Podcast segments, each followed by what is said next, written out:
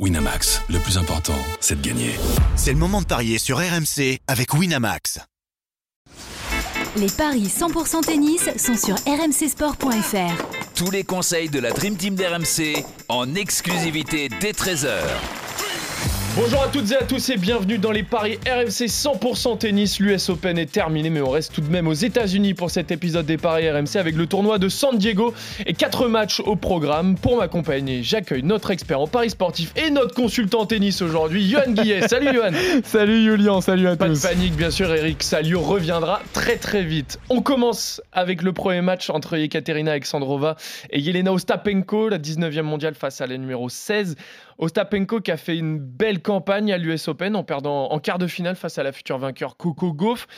Alors, c'est deux joueuses qui aiment se rencontrer, hein, puisqu'elles se sont affrontées sept fois depuis le début de leur carrière. Avantage à Alexandrova, quand même, qui a gagné 5 des 7 matchs.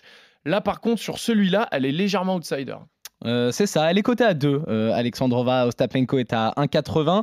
Mais Ostapenko est en grande forme depuis plusieurs semaines. Il faut le dire également, toute récente euh, quart de finaliste à l'US, euh, battue par la future vainqueur Coco Gauff. Sur gazon, on note une victoire à Birmingham suivie d'un quart euh, à Eastbourne. Sur terre battue, elle s'est hissée en demi-finale à Rome, battue par Ribakina. Depuis sa victoire à Roland Garros en 2007, elle était un peu la joueuse moquée, la joueuse sortie de nulle part qui gagne un, trophée et, qui s'en va. Et finalement, euh, là, elle a atteint les quarts de finale euh, en Grand Chelem en Australie et à Flushing ça peut lui faire beaucoup de bien au moral, ce, genre de, performance. Et maintenant, Alexandrova est également en forme depuis le début de la saison, tu l'as dit, euh, Julian, euh, notamment sur gazon. Une victoire à Sertogenbosch, une demi à Berlin, huitième à Wim, battue par Sabalenka. Derrière, elle a enchaîné avec une finale à Cleveland et un troisième tour à Flushing. Troisième tour, certains diront c'est pas énorme, mais elle est battue par Vondrousova, donc là aussi rien de honteux. Euh, les deux joueuses se connaissent très bien, tu l'as dit là aussi, c'est la Russe qui mène assez largement la danse, 5 victoires à 2. Forcément, dans un match aussi équilibré, d'ailleurs, c'est assez impressionnant parce qu'on peut voir les, les, statistiques de Paris en dessous euh, des cotes. C'est du 50-50. C'est vraiment euh, la moitié des personnes votent Alexandrova, On les autres votent équilibré. Ostapenko. C'est extrêmement équilibré. Évidemment, le premier pari que je vais vous proposer, c'est celui où je ne me mouille pas du tout. C'est le 3-7 sans donner de vainqueur, côté à 2,25. En plus, je, je, la trouve belle, la cote de 25 pour le coup.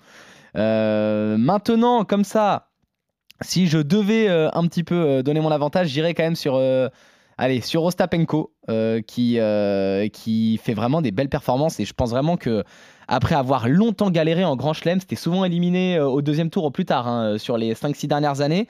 Depuis sa victoire à Roland en 2017, tout simplement. Là, les deux quarts de finale en Australie et à Flushing tout récemment, ça peut lui faire beaucoup de bien au moral. Donc euh, ça serait la, la cote que, que, que, je prendrais, mais euh, ma cote principale c'est le 3-7 sans donner de vainqueur à 2,25. Très bien, donc Ostapenko, mais moi je suis assez d'accord avec Ostapenko. Sur l'année, elle est quand même à 32-17 en termes de, de victoire, de défaite. C'est pas mal du tout. Ouais, c'est pas mal du tout. En ce moment, elle est très en forme. Mais voilà, je pense que euh, dans ce duel face, face à Alexandrova, elle part à, avec un léger avantage. Voilà, le 3-7 en deuxième vainqueur le va aussi, mais bon, voilà, je vais plutôt aller sur la victoire d'Ostapenko. On continue avec la rencontre entre Sofia Kenin et Veronika Kudermetova. Là, au classement, il y a une vraie différence hein, avec l'américaine qui est 93e mondiale et la russe qui est 18e mondiale.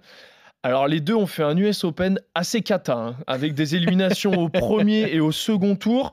Les deux ont aussi un bilan assez, on va dire, bof, assez euh, bizarre cette année. C'est à l'équilibre. Ouais, c'est à l'équilibre qui est favorite d'ailleurs pour ce match.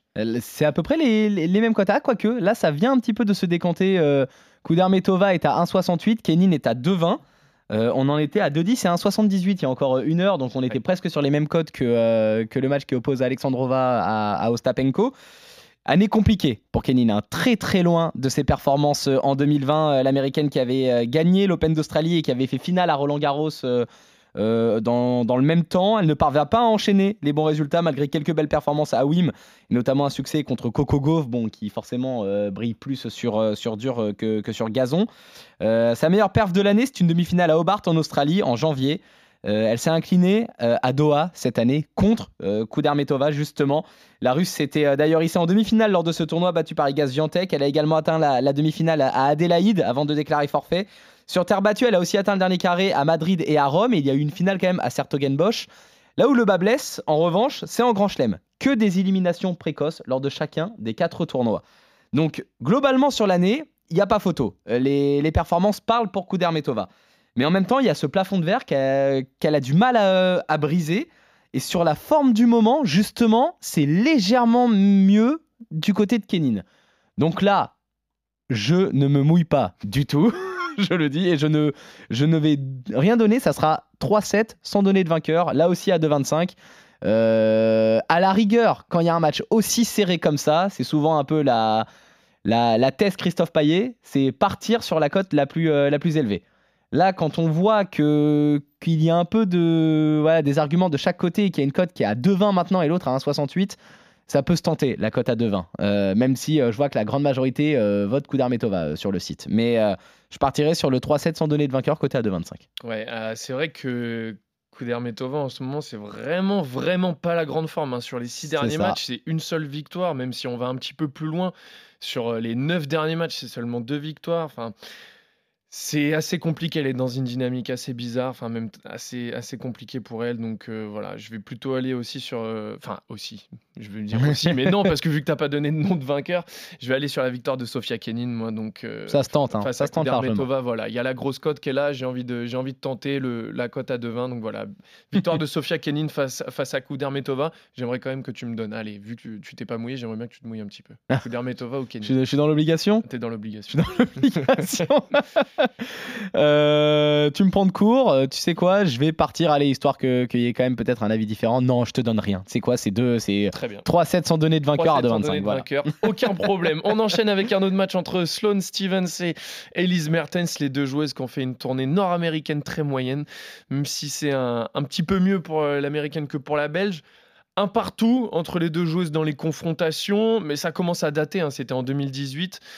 Pour ce match, au niveau des cotes, c'est assez serré, Johan, avec un avantage quand même à Stevens. C'est un peu pareil que l'autre match d'ailleurs. Exactement, 1,78 la cote de euh, Mertens. Par contre, c'est elle qui part euh, favorite et euh, Stevens qui, elle, est outsider à 2,05. Deux joueuses plutôt bien classées, mais vraiment très inconstantes. Ce qui est assez intéressant, c'est qu'elles ont exactement le même bilan cette année 24 victoires pour 18 défaites. Euh, Stevens a plutôt euh, brillé sur terre battue avec une victoire au Challenger de Saint-Malo, une demi-finale à, Rabat et, euh, et un huitième à Roland, battu par Sabalenka, rien de honteux. Ça s'est également arrêté en huitième dans ce même tournoi pour Mertens, qui a connu plus de victoires sur ciment, pour le coup, avec notamment une demi à Monterrey, battue par Caroline Garcia. Elle avait posé des problèmes à Coco Gauff à Flushing avant d'exploser dans le troisième set. Ça a été un match en trois manches, mais une bulle pour euh, encaisser par, euh, par la Belge euh, 0-6 donc dans, dans cette troisième manche décisive.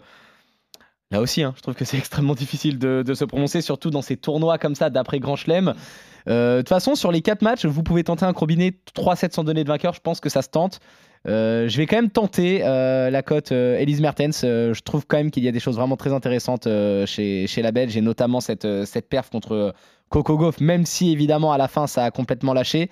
Euh, voilà, sur, euh, sur la continuité, euh, je partirai sur la victoire de la Belge. Et je suis entièrement d'accord avec toi. Je vais aussi partir sur la victoire de la Belge. Et puis je vais même retenir tes arguments parce que je les trouve très bons. Ah, on, merci. termine, voilà, on termine avec un match entre Béatrice Haddad-Maia et Leila Fernandez. Alors, elles se sont déjà jouées cet été Exactement. à Montréal. C'était il n'y a pas si longtemps que ça. Victoire de la Canadienne chez elle face à la Brésilienne 2-7 à 1, où ça n'a pas été vraiment un, un match facile. hein. De mémoire, je crois c'est 5-7, 7-5, 6-3, quelque chose comme ça. C'était déjà très serré cet été. Euh, les cotes le sont également pour cette rencontre. Là, c'est euh, pire que tout. 1,94 la victoire d'Adan Maya, 1,88 le succès de Leila Fernandez. Là, on est clairement dans le genre de match quasiment impronosticable. Maintenant, il y a quand même quelques arguments à donner. Euh, Haddad qui a réalisé de belles performances en début d'année sur dur, quart de finale à Adélaïde et à Doha, demi à Abu Dhabi également. Sur le ciment nord-américain, c'est beaucoup plus difficile avec trois éliminations précoces à Flushing, Cincinnati et Montréal, où justement, tu l'as dit Julian, elle s'est inclinée au second tour contre Leila Fernandez. Les performances ont été bien meilleures sur les surfaces naturelles, avec euh, notamment cette demi à Roland Garros battue par la future vainqueur Iga Swiatek. Fernandez a l'avantage psychologique avec cette victoire euh, face à cette même rivale à Montréal, mais tu l'as dit, elle était à domicile. Elle n'avait pas confirmé derrière. hein. Elle s'est inclinée contre Daniel Collins en huitième. Si on regarde le bilan global de l'année, il est plutôt positif et en même temps très inconstant. C'est-à-dire qu'elle perd rarement deux fois d'affilée, la Canadienne, quand vous regardez euh, les, stats. Mais euh, perdre deux fois d'affilée, ça lui est arrivé à deux reprises au cours du mois d'août. Justement, Montréal et Cincinnati, et derrière euh, Cleveland et euh, Flushing. Ça fait quatre défaites sur les six derniers duels euh, sur le ciment nord-américain. C'est pas évident du tout, du tout, du tout. Donc je vais quand même partir sur la victoire de, de Béatrice Adan-Maya. Je pense qu'il doit se relancer alors que là, ça devient vraiment compliqué sur le ciment nord-américain. Mais là, on est sur le genre de tournoi d'après euh, d'après Grand Chelem. C'est euh, c'est l'idéal pour, euh, pour se relever. Et au vu de l'année euh, proposée par, la Brésilienne, je suis bien tenté de proposer sa victoire. Sinon, encore une fois, et je le dis, vous pouvez partir sur le 3-7 sans donner de vainqueur si vous êtes vraiment indécis. C'est vraiment quelque chose qui peut se tenter, notamment qu'avec des cotes à 2,25, si on fait le, calcul de ces, euh, de ces quatre cotes, ça vous donne euh, 25-63. Juste le 3-7 sans donner de vainqueur. Euh, On voit que des matchs serrés, on voit des matchs en 3-7. On donne pas de vainqueur, ça monte à, à 25-63. Maintenant, au vu des cotes sèches, n'importe quel combiné sera élevé, euh, Julian. C'est vrai. Et euh, je pense que aussi moi sur ce match-là, je vais aller sur la, enfin, je vais aller sur la victoire de Béatrice Haddad Maia parce que je me dis que la dernière fois qu'elles se sont jouées à Montréal, donc c'était assez serré et que Leila Fernandez a pu compter sur le soutien de son public en fait à domicile pour pouvoir être porté et gagner ce match en 3-7. Mais euh, si jamais, mais si jamais voilà, vous voulez une alternative au 3-7 sans donner de vainqueur, vu que le dernier match a également été serré, peut-être que celui-là le sera aussi. Plus de 24,5 jeux dans le match. Ça, part- ça passe en 3, c'est en 3-7, allez, 6-4, 6-4, 6-4, ou 6-3, 6-3, 6-3 même. Enfin, 6-3, 3-6, 6-3, vous m'avez compris.